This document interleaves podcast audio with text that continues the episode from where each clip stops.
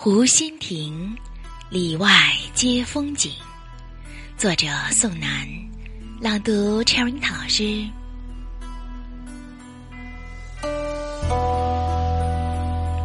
一壶龙井，一碟鹌鹑蛋。豫园的春光里，老茶客蒋老伯熟门熟路的坐在湖心亭二楼的靠窗位，这是他几十年未变的习惯了。熟悉的不只是茶，还有二楼曲声悠扬的江南丝竹，连老乐师们都已经是他多年的朋友。通常乐师们喜欢靠窗处坐，琴瑟既起，便让茶楼平添古雅的文人气息。在悠扬的乐曲声中，茶客品龙井，啜一颗鹌鹑蛋，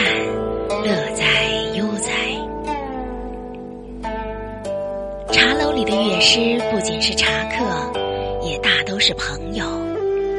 在乍暖还寒的春天里，茶冒着淡淡暖气，茶客们围坐一桌，毫无拘束地畅谈天地，聊天间隙，偶尔望一眼窗外的玉园。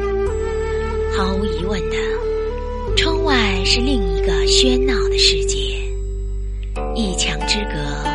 便是两番天地。